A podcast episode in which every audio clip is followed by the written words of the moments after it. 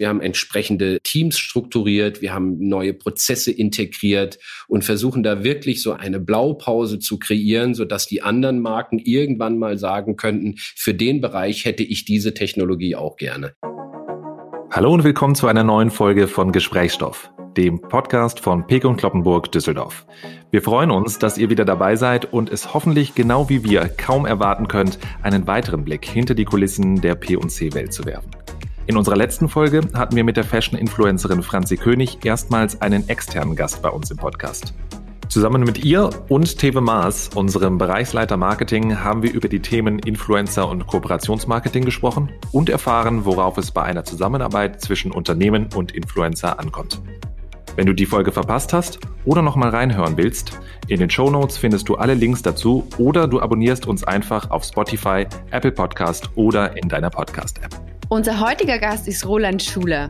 Roland ist Bereichsleiter innerhalb des P&C Tochterunternehmens International Brand Company, kurz IBC, und verantwortet dort den Bereich des technischen Produktmanagements. Er nimmt uns mit in die Welt der exklusiven P&C Eigenmarken und erklärt uns, wie aus der ersten Idee am Ende ein fertiges Kleidungsstück entsteht. Zudem erfahren wir, was es mit der 3D-Produktentwicklung auf sich hat und warum P&C damit als Vorreiter in unserer Branche gilt. Viel Spaß beim Zuhören!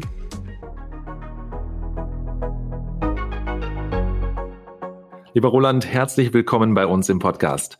Wir freuen uns sehr, dass du heute dabei bist und uns einige Einblicke in deinen Tätigkeitsbereich gibst. Damit unsere Hörerinnen und Hörer dich gleich etwas besser kennenlernen, würde ich dich bitten, dich einmal ganz kurz vorzustellen. Und zwar, stell dir bitte vor, wir befinden uns in einem unserer Verkaufshäuser und wir fahren mit der Rolltreppe vom Erdgeschoss bis in die vierte Etage. Was würden wir auf diesem Weg über dich erfahren? Erstmal herzlichen Dank, dass ich hier sein darf. Mein Name ist Roland Schuler, ich bin 53 Jahre, gebürtiger Saarländer, was man vielleicht so nicht mehr hört dritter Sohn oder jüngster Sohn einer Schneiderfamilie in der dritten Generation. Das heißt, ich bin mit Bekleidung groß geworden. Wir hatten einen eigenen Schneiderbetrieb im Haus. Heißt, dieser Duft war mir schon immer in der Nase als kleiner Junge. Und so auch der Wunsch, dann auch in diese Richtung gehen zu wollen. Mein Vater hat dann recht früh zu mir gesagt, wenn du das machen möchtest und dir sicher bist, dann musst du es aber auch von der Pike auf lernen, wie er immer sagt. Hab dann in Saarbrücken eine Schneiderlehre absolviert nach meiner Schulausbildung, bin dann mit 20 Jahren in die große weite Welt, um mein berufliches und privates Glück zu finden und habe in Nürnberg an der Modeschule Bekleidungstechnik als Fachstudium absolviert als Bekleidungstechniker, habe dann noch ein Diplom angehangen als Schnitttechniker hier in Düsseldorf bei Müller und Sohn und habe dann, glaube ich, 1993 meinen ersten Job als Technical Designer bei der Firma CG Club of Gents absolviert. Habe das mehrere Jahre gemacht, bevor ich dann nach Mönchengladbach gewechselt bin, also ins Rheinland zur Firma Cinque und habe dort auch ebenfalls knapp über vier Jahre den Bereich Technical Design für Herrenanzüge, Sakkos und Hosen geleitet, bevor ich dann in meine erste Managementfunktion gerutscht bin bei der Firma Hugo Boss in der Schweiz, hatte dort damals zu dieser Zeit, 2002, ein Entwicklungszentrum am Luganer See für Hemden, Blusen und Strick und Accessoires. Und ich durfte dort die Produktentwicklung leiten für Herrenhemden aller Hugo Boss Marken. Dann bin ich wieder zurück ins Rheinland zur Firma Esprit, war da acht Jahre lang verantwortlich für die Produktentwicklung aller Esprit Marken, Herren und Damen bevor ich dann 2012 zur Firma Piken Kloppenburg ging und dort heute noch bin, mehr als acht Jahre bereits, und den Bereich Technical Product Management leite für die IB Company als Tochterunternehmen der Piken Kloppenburg KG. Ja, das heißt, man kann sagen, das ganze Thema Mode und Design liegt dir eigentlich im Blut und begleitet dich bis jetzt dein ganzes Leben schon. Absolut. Es gab auch nie eine Alternative, wenn ich gefragt werde, was wolltest du denn überhaupt mal machen? Es gab immer nur diesen einen Wunsch. Also ich habe schon mit zehn Jahren an der Nähmaschine gesessen, was natürlich leicht war, weil wir hatten einen Schneiderbetrieb. Es war alles da, habe nächtelang durchgenäht, habe mich kreativ ausgetobt, habe dann auch so als Jugendlicher ein bisschen Geld damit gemacht und habe Jacken genäht und verkauft. Und das war natürlich auch toll zu sehen, ja, da geht auch finanziell dann ein bisschen was. Das war schon eine tolle Zeit und das hat mich ganz früh gecatcht und catcht mich heute noch. Jetzt hast du gerade schon erwähnt, du leitest den Bereich Technical Product Management in der IBC, International Brands Company. Kannst du noch mal ein bisschen beschreiben, was genau macht die IBC und wie ist sie auch innerhalb von P&C aufgehängt?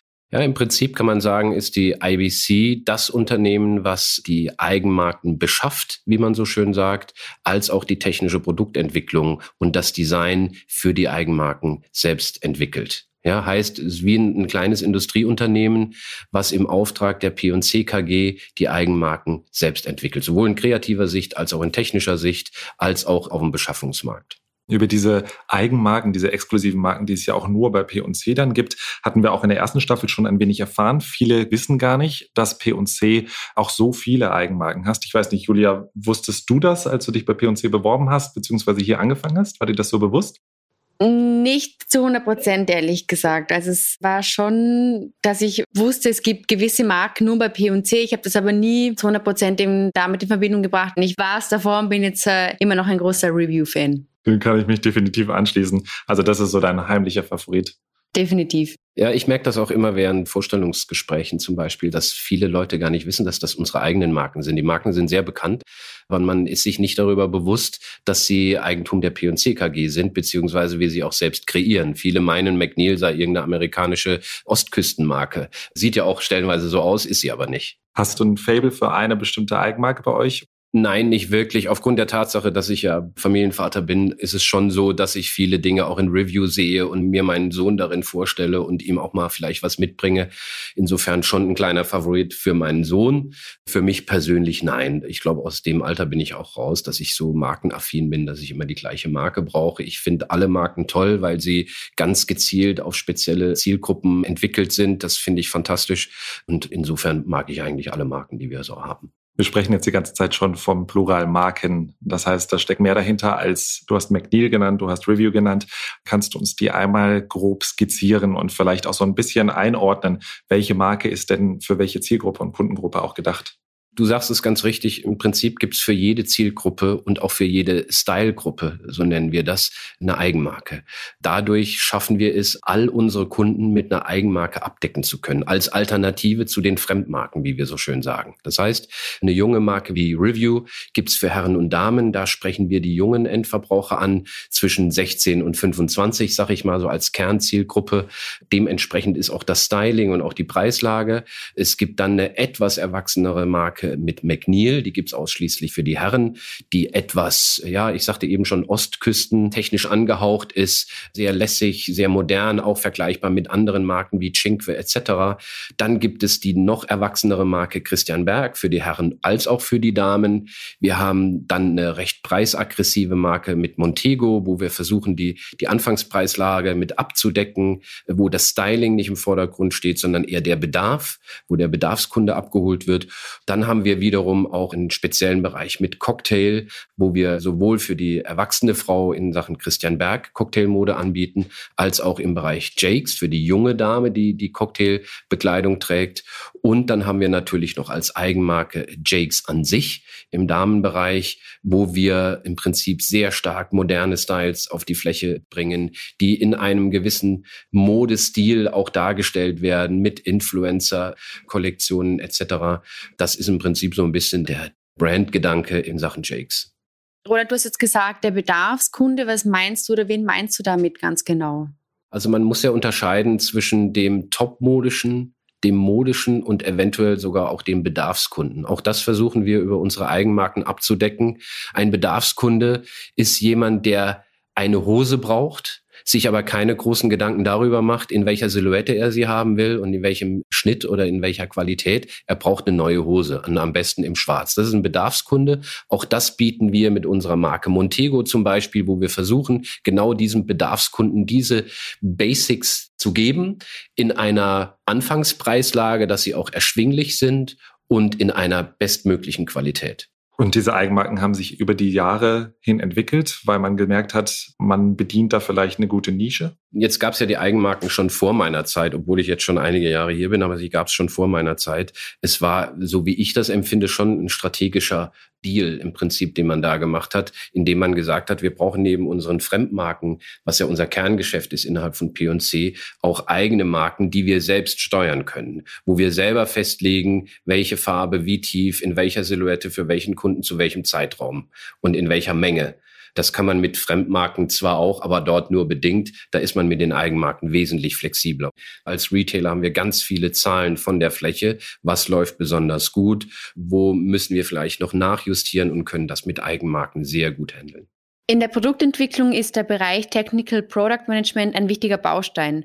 Roland, kannst du uns erklären, wie der Weg eines Kleidungsstückes von der ersten Idee bis hin zum finalen Produkt eigentlich aussieht? Also man muss sich das so vorstellen, ich hatte ja eben schon ganz kurz erklärt, wie die IBC aufgebaut ist. Es gibt Kernbereiche wie die Beschaffung, also das Sourcing Buying bei uns genannt, oder den Bereich Design und meinen Bereich technische Produktentwicklung. Hier gibt es verschiedene Expertisen. Es gibt natürlich den Designer, der ist normalerweise für eine Brand tätig. Der arbeitet Hand in Hand mit uns als Technical Product Management. Das heißt, wir haben sogenannte Technical Engineers und das sind die Bauingenieure, die im Prinzip sich um die technische Perfektion des Produktes kümmern. Als Input liefert der Designer, welche Vorstellungen er hat anhand einer digitalen Skizze. Der Technical Engineer versucht herauszufinden, wie er das Teil verarbeitet haben möchte, legt verschiedene Verarbeitungskriterien fest und der Technical Designer, auch aus dem Technical Product Management kommen, ist im Prinzip der technische Konstrukteur, weil wir brauchen ja neben der Skizze und den ganzen technischen Features auch jemand, der die Konstruktion macht, so wie es im Prinzip im Bauwesen der Architekt macht. Wir brauchen jemanden, der das Ganze berechnet, konstruiert, Früher sagte man, den Schnitt macht. Das geht heute natürlich alles digital. Und das Zusammenspiel dieser Experten ergibt am Ende ein Produkt. Das heißt, wir setzen uns zusammen, versuchen die Idee des Designers aufzunehmen, legen im Prinzip die technischen Features fest, wie es verarbeitet werden muss. Wir senden eine digitale Schnittdatei hinzu, auf welcher Passform es aufgebaut werden muss, sodass der Lieferant praktisch als verlängerter Arm das Teil fertig entwickelt, es näht und uns wieder zuschickt. Das ist im Prinzip der erste Prototyp, den wir dann bekommen. Das dauert in der Regel zwischen vier bis sieben Wochen der wird bei uns nochmal geprüft, sowohl von Designseite. Der Designer sagt, ist das so diese Silhouette und diese Form, dieses Design, was ich haben wollte. Der Technical Engineer prüft die Maßhaltigkeit, prüft die Verarbeitung und der Technical Designer schaut natürlich, ist die Passform auch so rausgekommen, wie wir sie hier konstruktiv vorgegeben haben. Das Ganze wird auf Englisch kommentiert. Wir haben ein sogenanntes Product Data Management System, PDM-System, in dem wir all diese Informationen inkludieren. Die kann sich der Lieferant wiederum abrufen oder wir schicken sie ihm zu. Er näht einen zweiten Prototyp mit all diesen Verbesserungen und Anpassungen, schickt uns dieses wieder zu und dieses Spiel geht so lange, bis wir sagen, jetzt ist das Teil sowohl aus Designsicht als auch aus Passform und Verarbeitungssicht absolut in Ordnung. Wir geben es frei, jetzt kann produziert werden. Welche Veränderungen hast du in deiner Laufbahn auch mitgenommen? Das Ganze läuft jetzt, wie du sagst, sehr viel auch digital ab. War das früher noch anders?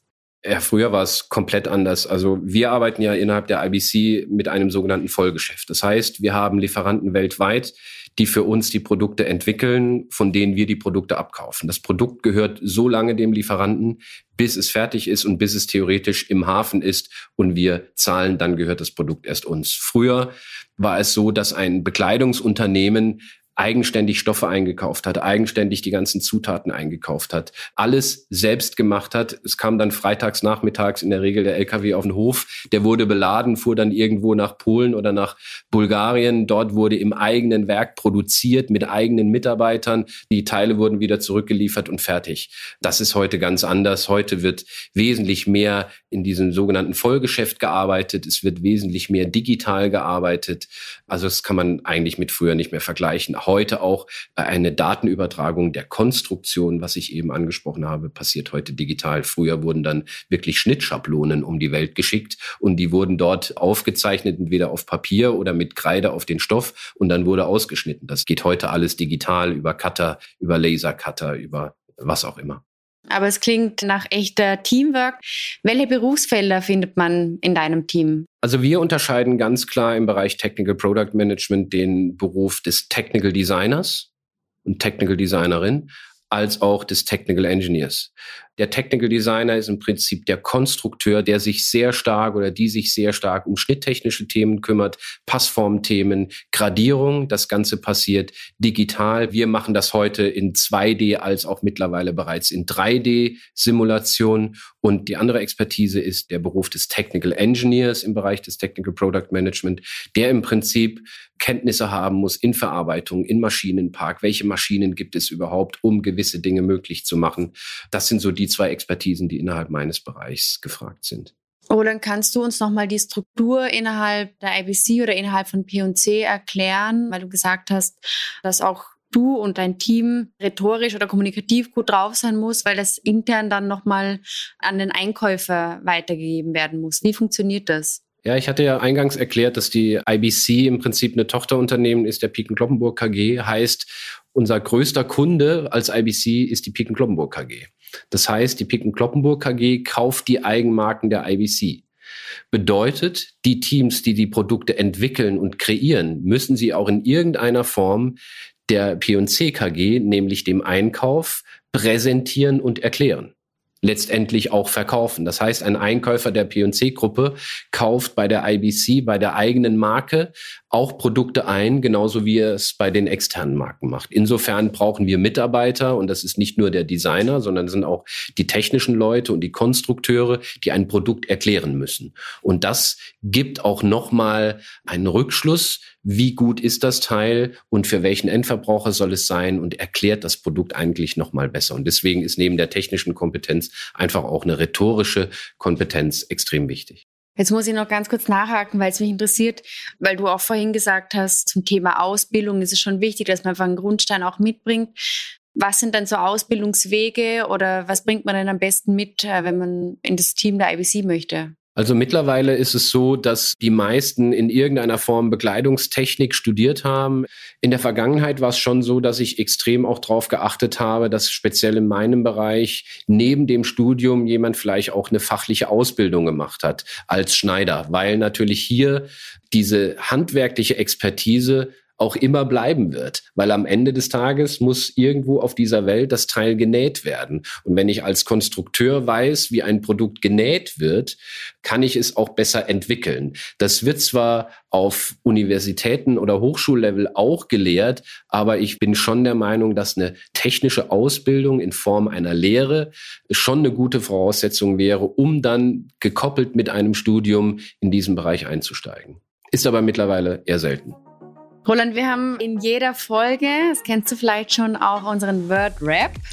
Und ich würde einmal einen Satz beginnen und würde dich bitten, den zu beenden. Das kann in einem Wort sein, das kann einfach der Satz sein, wie es gerade für dich passt. Ich bin von Natur aus leidenschaftlich, weil ich glaube, dieser Beruf auch sehr viel Leidenschaft mit sich bringt. Ich glaube auch, dass man mit Leidenschaft extrem gute Leistungen bringen kann, weil man es einfach ja eben mit Leidenschaft macht. Wir hatten ja auch schon den Podcast mit Dr. Matic gehört, dass man das machen sollte, wofür das Herz schlägt. Und da steckt ja schon ganz viel Leidenschaft mit drin. Und genau das habe ich von jung auf getan, mache ich heute immer noch. Das ist manchen vielleicht manchmal ein bisschen zu viel Leidenschaft, weil ich sehr stark kämpfe für das, von dem ich überzeugt bin. Aber es ist nun mal meine Überzeugung und ich glaube, dass ich auch einen Auftrag habe hier im Unternehmen und dem gehe ich nach nach und dem gehe ich mit Leidenschaft nach. Neue Energie tanken kann ich. In der Natur, hauptsächlich in den Bergen. Ist es dann bei euch in der Nähe oder fährst du dann auch mal in die österreichischen Alpen zum Beispiel? Leider nicht. Wenn ihr wüsstet, wo ich wohne, da ist kein Berg weit und breit. Also ich wohne nah an der holländischen Grenze. Da ist alles flach. Ich kann im Prinzip, wenn meine saarländische Familie unten losfährt, das kann ich schon sehen, drei Stunden bevor die da sind. äh, da gibt es überhaupt keine Berge. Heißt, ich muss mich immer recht bemühen, um dann wieder in die österreichischen Berge oder in die bayerischen Berge zu kommen. Und das mache ich auch immer dann, wenn ich Zeit habe. Und da kann ich richtig runterkommen und fühle mich da pudelwohl. Bürotüre offen oder zu? Wenn es geht, immer offen, weil ich möchte schon, dass Mitarbeiter, aber auch Kolleginnen und Kollegen immer zu mir kommen können. Es gibt bei mir auch immer einen guten Kaffee. Ich habe auch deswegen ein großes Sofa in meinem Büro stehen und zwei Sessel, dass man sich auch mal in Ruhe hinsetzen kann, über Themen sprechen kann. Das ist mir sehr, sehr wichtig und das funktioniert natürlich nur, wenn die Tür offen ist. Du hast jetzt schon öfters und das hört und merkt man auch gesagt, du machst deinen Beruf äh, mit einer sehr, sehr großen Leidenschaft. Trotzdem, wenn du oder wenn ich mein Berufsleben noch einmal starten könnte, würde ich alles genauso wieder machen. Ohne Zweifel. Also beruflich auf jeden Fall. Privat vielleicht nicht, aber beruflich auf jeden Fall ich bin ja doch recht viel rumgekommen und ich glaube, dass dieses viele rumkommen und auch in unterschiedlichen Unternehmen und Organisationen gewesen zu sein, einen extrem prägt. Weil man nicht nur so diese eine Welt kennt, sondern man kennt viele Welten. Wichtig ist aber auch, dass man nicht zu viele Firmen kennengelernt hat, weil das verwirrt wiederum. Also mein Motto war immer mindestens drei Jahre, maximal acht. Das trifft jetzt bei P&C nicht mehr zu, weil ich eben schon ein paar Jahre alt bin. Also ich habe jetzt kein großes Interesse mehr, irgendwo anders hinzugehen. Aber als ich jung war, war das für mich schon wichtig, auch ein bisschen was gesehen zu haben, verschiedene Philosophien auch kennengelernt zu haben. Habe dann für mich feststellen müssen, ich möchte doch für ein Familienunternehmen arbeiten, weil ich einfach dieses familiäre brauche, weil ich einfach auch so diese soziale Geschichte brauche. Und das habe ich hier bei P&C gefunden, bin deswegen auch sehr glücklich. Was würdest du vielleicht auch in dem Hinblick Berufsanfängern raten? Genau das zu tun, wofür ihr Herz schlägt. Also ich habe ja doch sehr, sehr viele Vorstellungsgespräche und ich bin auch schon einer, dem natürlich die Ausbildung sehr wichtig ist. Das ist im Prinzip der Grundstock. Aber für mich ist es immer wichtig, die Leidenschaft. Und das erkennt man jungen Menschen an, an den Augen. Also ich schaue immer sehr stark in den Augen, brennt da ein Licht in den Augen? Ist da eine Leidenschaft für das, was wir hier bei P&C machen? In zehn Jahren sehe ich mich. Nach wie vor bei Piken Kloppenburg mit einer extrem erfolgreichen IB Company, digitalen Prozessen, die schlank und effektiv sind. Was bevorzugst du, lieber neue Trends oder Alltime-Klassiker? Sowohl als auch. Die Modewelt lebt von neuen Trends und eine Produktentwicklung lebt von der neuen Entwicklung, von neuen Silhouetten, von neuen Dingen. Das bringt diese Leidenschaft mit sich, dass man immer wieder neue Dinge entwickeln will. Gleichzeitig müssen wir aber auch bestehende Dinge immer wieder auf den neuesten Stand heben. Ich vergleiche das immer mit der Automobilindustrie. Mal angenommen, ein Audi A4, den gibt's jetzt, glaube ich, schon seit 25 Jahren, wenn nicht sogar noch länger. Der ist heute nicht mehr so, wie er anfangs war. Das heißt, das ist ein Basic. Auch an dem muss ich immer wieder arbeiten, dass er zeitgemäß bleibt. Und so machen wir das bei unserer Produktentwicklung auch. Was findet man bei dir im Kleiderschrank? Eher ganz hippe neue Sachen oder so Basics? Ich würde sagen, mittlerweile hippe Basics. Also ich bin ein absoluter Hosenfan. Ich liebe Hosen. Ich glaube, ich habe über 40 Hosen. Ich glaube, über eine Hose kann man sehr starke neue Silhouetten ausdrücken. Ich habe ganz, ganz viele Blazer im Schrank hängen. Auch das ist eins meiner Lieblingsstücke. Damit kann man ganz viel kombinieren. Aber ich mache keine Experimente in Sachen Farbe oder in Musterung, sondern bei mir ist meistens alles schwarz oder blau. Aber dann in verschiedensten Silhouetten und verschiedensten Qualitäten. Dein größter Fashion-Fauxpas? Mein größter Fashion-Fauxpas war ein schwarz-rot karierter dreiteiliger Anzug, den ich selbst kreiert habe und dann mit voller Stolz auch getragen habe. Ihr seid ja aktuell in eurem Bereich an einem sehr, sehr spannenden Projekt dran, Thema 3D-Technik. Und gerade auch vor dem Hintergrund soll der ganze Prozess, den du ja auch als sehr langwierig beschrieben hast, effizienter werden. Kannst du uns da einmal sagen, was verbirgt sich genau hinter diesem Projekt? Ja, das ist ein sehr spannendes Projekt. Wir haben damit begonnen vor circa fünf Jahren weil wir schon festgestellt haben, dass wir doch relativ lange Entwicklungszyklen haben und natürlich dadurch auch enorm an Ressourcen verschwenden. Ja, man muss sich vorstellen, ein Prototyp, der wird in eine Tüte gepackt, zu DHL wird im Flugzeug nachts nach Europa geflogen.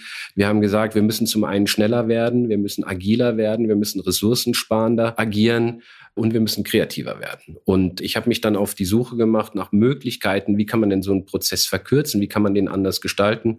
Und diese 3D-Technologie wurde schon vor 20 Jahren in der Automobilindustrie sehr stark eingesetzt, mittlerweile ausschließlich. Aber in der Bekleidung war das natürlich relativ schwer, weil wir mit flexiblen Materialien arbeiten. Das heißt, die Technologie war damals noch nicht so gut, dass sie für die Bekleidungsindustrie gut war. Ich habe mich auf den Weg gemacht, habe mir solche Systeme angesehen, habe dann als ersten Schritt ein Forschungsprojekt mit der Hochschule Niederrhein gemacht, mit dem Auftrag, welches System für uns innerhalb der IBC adäquat wäre, um diesen Prozess zu beschleunigen und zu professionalisieren. Das war eine sehr gute Zusammenarbeit. Und wir sind dann relativ schnell auf ein System gekommen, haben das auch gekauft, haben das eingesetzt und haben relativ schnell gesehen, dass wir dadurch wesentlich dynamischer werden. Jetzt war natürlich mein Drang natürlich zu sagen, okay, dann lass uns das in den nächsten Jahren komplett über alle IBC-Marken drüber stülpen, was so natürlich nicht funktioniert, weil auch bei so einer Technologie muss man seine Schnittstellen mitnehmen. Das heißt, auch ein Designer muss mit dieser Technologie arbeiten können und wollen. Auch eine Marke muss diese Technologie als adäquat anerkennen und sagen, ja, ich möchte mit dieser Technologie arbeiten. Was ja auch bedeutet, ein Einkauf kauft unter Umständen nicht mehr über reale Musterteile ein, sondern über Simulationen. Auch das, das ist ein sogenannter Mind Change, der da sehr stark inkludiert ist und deswegen war ein Überstülpen gar nicht möglich, sondern wir haben gesagt, wir versuchen ein Best Practice Modell zu entwickeln. Das machen wir derzeit im Bereich Herren Outdoor für McNeil und Christian Berg, entwickeln dort ausschließlich in 3D. Wir haben entsprechende Teams strukturiert, wir haben neue Prozesse integriert und versuchen da wirklich so eine Blaupause zu kreieren, sodass die anderen Marken irgendwann mal sagen könnten, für den Bereich hätte ich diese Technologie auch gerne. Ich könnte dann genau sagen, brauchen wir hier noch einen Mitarbeiter oder eine Teilzeitkraft, brauchen wir noch eine Lizenz zusätzlich etc. Also man kann das Ganze durchrechnen und die Marke kann entscheiden, ja, ich gehe hier mit und ich übernehme die Technologie auch in meinem Bereich. Jetzt hast du gerade ja auch schon gesagt, da kommen ja viele Facetten auch zusammen. Das Visuelle bleibt, aber auch so dieses Haptische. Wie fühlt sich etwas an? Wie fallen bestimmte Stoffe? Das wird natürlich dadurch, stelle ich mir vor, deutlich schwieriger. Oder gibt es auch da eine Ersatzlösung, wie man das gut umgehen kann? Sowohl als auch. Also die Technologie ist mittlerweile schon so weit, dass ich über sogenannte physikalische Materialparameter in der Simulation Bekleidung so fallen lassen kann, wie sie real auffällt. Ich kann über Oberflächenscans eine 3D-Optik schaffen, dass die Oberfläche exakt so aussieht wie die reale Oberfläche. Das schaffe ich. Wir werden immer die Möglichkeit haben müssen, abschließend ein haptisches Teil zu haben, was ich auch nochmal überziehen kann, wo ich Verarbeitungen nochmal prüfen kann. Das werden wir immer haben. Aber vielleicht dann nur noch ein Muster. Also im Bereich Outdoor, den ich gerade erklärt habe, sind wir mittlerweile bei nur noch einem Muster bevor wir eine Produktion freigeben. Im Vorfeld läuft alles digital und wenn wir sagen, ja, so machen wir das, dann lassen wir uns ein Muster nähen, haben dann das haptische Teil hier, haben enorm Zeit gespart, haben Ressourcen gespart und haben trotzdem ein haptisches Teil hier, wo der Einkäufer auch mal reinschlüpfen kann, wo er es fühlen kann, wo wir Verarbeitungen prüfen können, Passform prüfen können. Also das wird nicht wegfallen. Nur diese ganzen halb entwickelten Teile davor, diese Prototypen, die müssen wir uns sparen. Von welcher Zeitersparnis reden wir jetzt gerade im Vergleich zum vorherigen Prozess? Du hast gesagt, das dauert vier bis sieben Wochen alleine, um ein Muster erstellen zu lassen und das dann wieder mit Korrekturschleifen zurückzuschicken etc. Was habt ihr de facto jetzt schon eingespart? Also in der Theorie sparen wir uns mehr oder weniger zwei Drittel der Zeit in der Theorie, wenn wir das haben möchten. Ich hatte ja eben gesagt, wir sind im Bereich Herren Outdoor, McNeil und Christian Berg mit der 3D-Technologie unterwegs. Dort ist der Zeitfaktor gar nicht so der ganz wichtige. Dort ist eher diese Produktexzellenz ganz wichtig. Also frühzeitig Verarbeitung zu zeigen, auch digital Silhouetten neu zu zeigen, neue Teile zu zeigen. Das ist dort sehr wichtig. Der Zeitfaktor ist dort nicht so wichtig. Wenn ich mir aber vorstelle, dass wir in einer Marke wie Review zum Beispiel, die ja sehr schnelllebig ist, die sehr stark auch auch durch, durch Influencer kreiert wird, die auch sehr stark durch Instagram und so weiter beeinflusst ist. Da könnte ich mir schon vorstellen, dass da diese Technologie auch in Sachen Zeit extrem wichtig wäre. Wir sind noch nicht ganz so weit, dass wir es in Review auch machen, aber das wäre sicherlich eine Option, die wir in der Zukunft angehen könnten. Das heißt, neben dem Faktor Zeit als ganz klar erkennbaren Vorteil, welche weiteren Vorteile würdest du hier bei dieser Technologie sehen? Also wir haben festgestellt, dass wir dadurch auch wesentlich kreativer geworden sind. Also man muss sich vorstellen, der Designer hat früher seine Ideen anhand einer Handskizze oder einer Illustrator-Skizze, heißt mit einem Zeichenprogramm zu Papier oder auf den Computer gebracht. Eine Skizze ist immer relativ. Ich sage immer, das ist so dieses Pippi Langstrumpf-Prinzip. Ich mal mir die Welt, wie sie mir gefällt, und am Ende kann ich sagen, so wollte ich es aber nicht. Die 3D-Technologie ist im Prinzip eine Technologie, die mit realen Daten arbeitet. Das heißt, es ist ja der digitale Schnitt, den wir entwickelt haben, der wird simuliert. Das heißt, es ist exakt unsere Jacke, die da zu sehen ist. Und es ist exakt diese Oberfläche, die wir gescannt haben, die ist da zu sehen. Das lügt nicht. Und das ist ein extremer Vorteil, weil der Designer kreative Dinge zeigen kann, die er so früher über seine Handzeichnung oder Illustrator-Skizze so gar nicht rüberbringen konnte. Wir haben ja die Möglichkeit, in der 3D-Technologie in ein Teil hineinzugehen, wie in einen Tunnel hineinzufahren und uns innerhalb des Teils zu drehen. Wie sieht denn die Jacke von innen aus? Also wie in einem Museum. Und das ist natürlich ein Riesenfaktor, schon ganz früh sich auch über Innenausstattungen, Bänder, Litzen, Etiketten, Knöpfe Knöpfe austauschen zu können und schon ganz früh auf dieser berühmten Flughöhe zu sein, um ein Produkt schon richtig einsteuern zu können. Klingt fast zu gut, um wahr zu sein. Ja. Was sind im Gegenteil die Herausforderungen? Also wo merkt ihr auch, dass ihr vielleicht noch an Grenzen kommt, wo die Technik vielleicht noch nicht so ausgereift ist, wie ihr sie braucht oder wo einfach andere Herausforderungen auch immer noch auf euch warten? Also ich glaube, die Technik bietet mittlerweile schon alles, was man braucht. Die größte Herausforderung ist der Mind Change. Mind Change im Sinne von Menschen, die ihr Leben lang Prozesse auf eine ganz eigene Art gemacht haben, haben in der Regel ein Problem damit, wenn der Prozess sich komplett verändert. Und das wäre in diesem Fall so. Das heißt, man muss Geduld haben, mit Technologie überzeugen, mit Ergebnissen überzeugen, so dass der am anderen Ende irgendwann sagt, Mensch, ich möchte bei diesem Spiel auch mitspielen. Das ist momentan die Idee. Abschließend mal so dein Zukunftsszenario. Wo siehst du dich gerade mit dieser Technologie auch perspektivisch? Du hast gesagt, ihr probiert es jetzt in einem Bereich auch erstmal aus. Wenn alles möglich ist, was soll in wenigen oder mehreren Jahren nach deinem Wunschdenken mit dieser Technik alles möglich sein? Also ich würde mich freuen, wenn wir nach dieser gelungenen Blaupause das ein oder andere Brand haben würden, die auf diesen Zug mit aufspringen, wir dann Erfolge feiern in Sachen Geschwindigkeit, und Kreativität, dadurch bessere Abverkaufsquoten, noch bessere Abverkaufsquoten kreieren und wesentlich agiler sind, als das vielleicht andere sind. Weil wir sind es durch die Eigenmarken sowieso schon sehr agil. Wir können selbst bestimmen, wie die Kollektion aussieht. Aber in diesem Fall mit dieser Technologie können wir auch Geschwindigkeit und Kreativität nochmal fördern. Das heißt, dann wären wir wirklich unschlagbar. Es hat sich so viel verändert. Was kommt dann eigentlich danach noch? Mein Beruf bringt natürlich auch so ein bisschen mit sich, dass man visionär ist. Und ich glaube, dass wir nicht weit davon entfernt sind, dass unsere Kunden auch über ihre Kundenkarte einen eigenen Avatar auf ihrer Kundenkarte haben. Heißt, dass wenn sie sich von zu Hause auf unserer Online-Seite einloggen, ihr Profil aufrufen, dass sich automatisch ihr eigener Avatar zeigt, nachdem sie vielleicht bei uns im Laden gescannt wurden. Dass sie somit zu Hause an ihrem eigenen Körper digital Bekleidung anziehen können. Das, glaube ich, ist nicht weit entfernt. Ich habe auch schon entsprechende Gespräche geführt mit Kollegen, die das auch so sehen. Und ich glaube, das könnte der nächste Schritt sein, diese 3D-Technologie nach der Produktentwicklung auch in Richtung Kunden zu forcieren. Ist das dann eher was, was du klar im Online-Bereich siehst oder wo sind dann auch die Vorteile für den stationären Handel? Sowohl als auch. Also ich sehe es natürlich eher im Online-Bereich, ne? wie eben schon gesagt, dem Avatar mit dem eigenen Profil verhaftet ist und ich dann eine virtuelle Anprobe zu Hause auf dem Sofa machen kann.